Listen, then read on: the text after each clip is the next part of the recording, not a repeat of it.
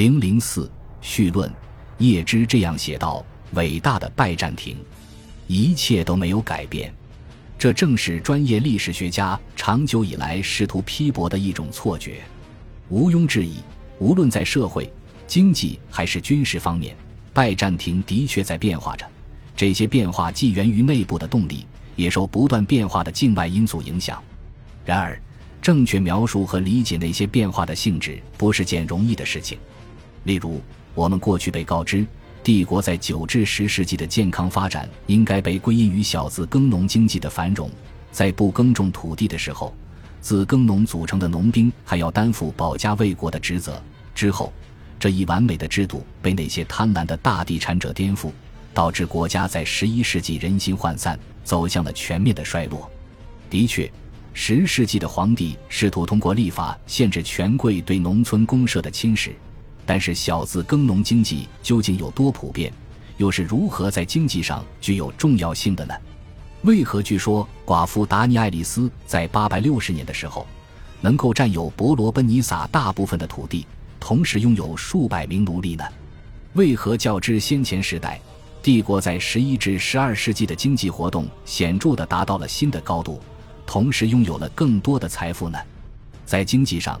将海上的国际贸易拱手让给意大利的城市共和国，拜占庭人是在自毁前程，还是从中获得了利益呢？考虑到我们所掌握文件的局限，这些问题尚没有一个明确的答案。对他们的争论无疑还要持续很长时间。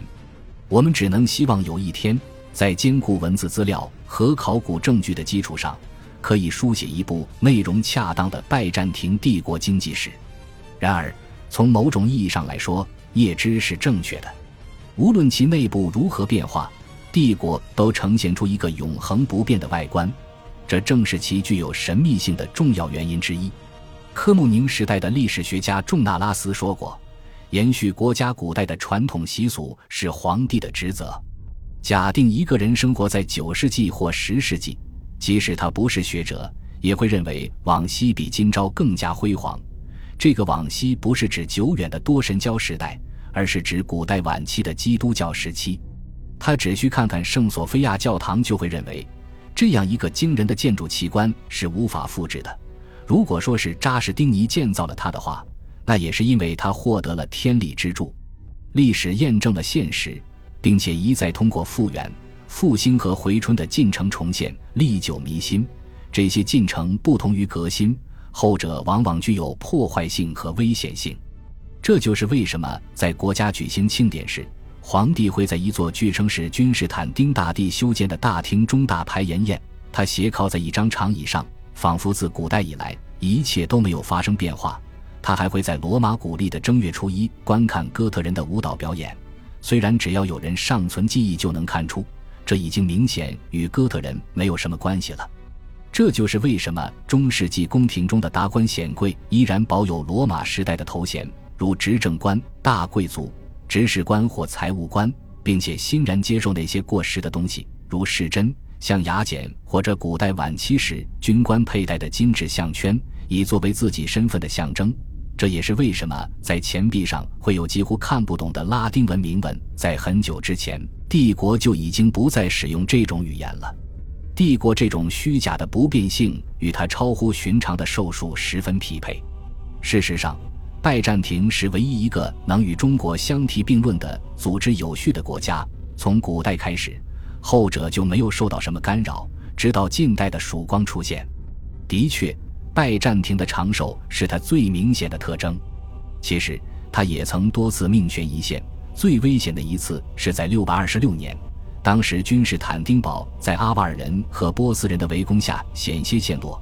在717至718年，阿拉伯远征大军兵临首都城下，最后看起来因为一场极其罕见的严冬和保加尔人的援助，才让他们败走。1090至1091年，游牧民族库曼人仿佛从天而降，化解了帕陈涅格人与突厥人的致命威胁。甚至在更早的五世纪时。东部帝国险些和西部帝国一样，被左右朝政的日耳曼将领颠覆，这将会带来不可估量的后果。当然，有一种传统说法认为，拜占庭帝国于一因四百五十三年的灭亡掩盖了一个很明显的事实，即帝国实际在一千二百零四年，甚至在这场灾难发生之前的二十年就已然寿终正寝。但是，即使帝国仅仅存在了九个世纪，而非十一个世纪，也依然是一个显著的成就。这表明他获得了臣民的忠心或臣服，他们甘于缴纳赋税，在军队服役，并且尊重皇帝的权威。一个更为显著的成就，也许是帝国直到十二世纪末期都没有遭遇分裂，而不像他的邻居，例如阿拔斯王朝。当然，帝国也经历了许多次叛乱。但是这些叛乱的目的都是夺取皇位，而非列土为王。没有哪个雄心勃勃的将军尝试宣布卡帕多西亚独立。直到科穆宁时代，才出现了第一次分离运动，将帝国的土地分配给大家族的成员和外国雇佣军首领的做法，逐渐侵蚀了帝国的统一。第四次十字军东征极大地加速了分裂的进程。然而，这种分裂其实在此之前就已经出现了。鉴于其种族的多样性，我们越发难以解释十二世纪之前帝国的凝聚力从何而来。关于拜占庭人口的构成及其地理分布，我们只能给出大致的描述。但是毫无疑问的是，仅次于古老原住民的是人数众多的斯拉夫人、高加索人、亚美尼亚人、格鲁吉亚人、赫拉兹人和各种各样的东方人。主要是叙利亚人、突厥人和那些信仰基督教的阿拉伯人。此外，还有一些规模更小的群体，包括犹太人、吉普赛人、游牧的乌拉赫斯人和那些来自西欧的商人与冒险家。为了弥补某一地区人口的不足，帝国长期以来实行的大规模移民政策让该问题进一步复杂化。在这些种族之中，斯拉夫人很可能是人数最多的。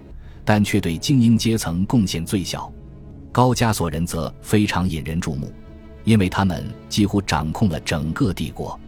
他们中涌现出了中世纪那些伟大的皇帝和皇后：利奥五世、迪奥菲鲁斯的妻子迪奥多拉及其亲族、巴希尔一世和他的后任罗曼努斯一世及约翰一世基米斯基、利奥六世时期的斯蒂利亚努斯扎乌采斯这样有影响力的重臣。一大批军事将领和福卡斯、斯科莱罗、库库阿斯、科里尼特斯、莫塞莱、布尔采斯、塔罗尼泰斯及托尔尼基奥斯等拥有广袤土地的大家族。宏观上的思考无助于我们理解为何这些民族都将自己与帝国联系在一起。有两个具体的例子可能更具启发性。第一个事例来自卡考麦努斯。他是一个有着亚美尼亚、格鲁吉亚血统的退伍军人，却拥有典型的希腊姓氏。他往上至少四辈祖先都为帝国服务，尽管并不总是那么忠心耿耿。他受过中等教育，于十一世纪七十年代写出了那部著名的训诫书，这是拜占庭时代最真情流露的文献之一。卡考麦努斯在书中讲了很多效忠皇帝的话，他建议。没有任何人在胆敢参与反抗皇帝和罗马人国家的叛乱、破坏和平之后不身败名裂的。因此，我亲爱的孩子们，我恳求你们永远站在皇帝一边，并做他忠实的奴仆，因为君士坦丁堡的皇帝陛下永远是胜利者。换句话说，他在深思熟虑之后命令后人保持忠诚。叛乱是一种过于冒险的行为。然而。卡考麦努斯也并非忠君的完美典范，他并不希望帝国的扩张以损害他人利益为代价。对那些小邦首领，他极力劝诫他们与皇帝保持距离，否则后者就会不带一丝感谢地夺走他们的土地。在卡考麦努斯之后数年，另一位忠心为帝国服务的格鲁吉亚裔雇佣军头穆格里高利·帕库里阿努斯。在今日的保加利亚建立了巴奇科沃修道院，他曾经被任命为地位崇高的帝国西部陆军总司令之职，并获赠大片的土地。尽管他坚定地信仰着希腊人的宗教，但是却明令禁止任何希腊修道士或教士进入他的修道院，因为他觉得希腊人都是贪婪且不可靠的。帕库里阿努斯最后在战斗中为国捐躯，但是终其一生。他也没有学会用希腊文写自己的名字。也许人们会觉得，我们给出的这两个例子一点都不具有普遍性。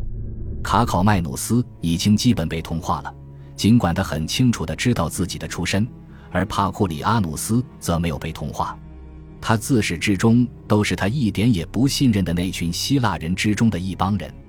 如果说这两个人都被证明是忠心耿耿的话，那么很明显，很多亚美尼亚的贵族在他们的王国被帝国吞并、被迫移居到卡帕多西亚地区以后，对拜占庭深怀怨恨之情。例如，被罢黜的国王盖吉克二世就曾下令处死凯撒里亚城的希腊大主教。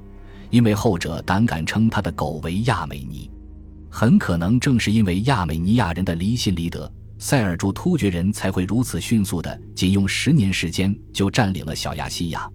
这是之前阿拉伯人用了两个世纪都没能做到的事情。一零七十一年，苏莱曼一本库特鲁米什定都尼西亚，并且纵兵劫掠博斯普鲁斯海峡沿岸。阿莱克修斯一世派遣一位叫做塔提基乌斯的将领带领军队予以反击，而这位将军也是一个突厥人。恭喜你又听完三集，欢迎点赞、留言、关注主播，主页有更多精彩内容。